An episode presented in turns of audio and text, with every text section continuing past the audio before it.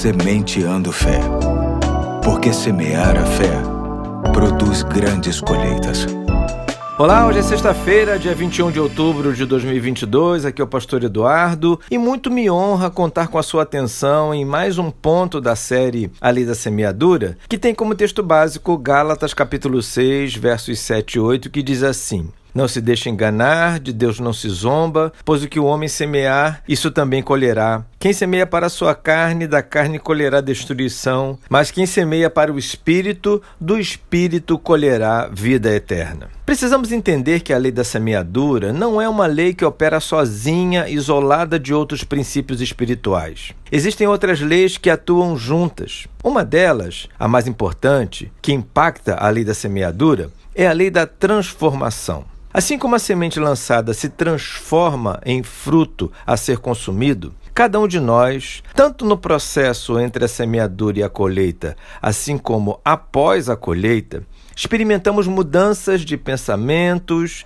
de disposição e de ação. Isso pode ser visto através da espera que precisamos vivenciar até que os frutos possam ser vistos. A espera é uma ferramenta que Deus usa para nos quebrantar, nos humilhar, nos provar, para nos fazer depender dele e confiar nele. Por isso, algumas das nossas colheitas boas demoram a vir. Afinal, mais interessado em te entregar uma colheita, nosso Pai quer transformar você à imagem de Jesus, te fazer manso e humilde como Ele. E Deus vai usar a espera para isso. Ele vai usar o que para nós é demora, mas para Ele é instrumento de transformação de nossas vidas. Precisamos crer nisso. Junto com a lei da semeadura, opera o princípio da transformação. Você vai colher o que você tem semeado de bom. Não se esqueça disso. Mas isso só vai acontecer se você não desfalecer e apenas aguardar o tempo certo. É o que claramente nos diz o Salmo 126, versículo 6.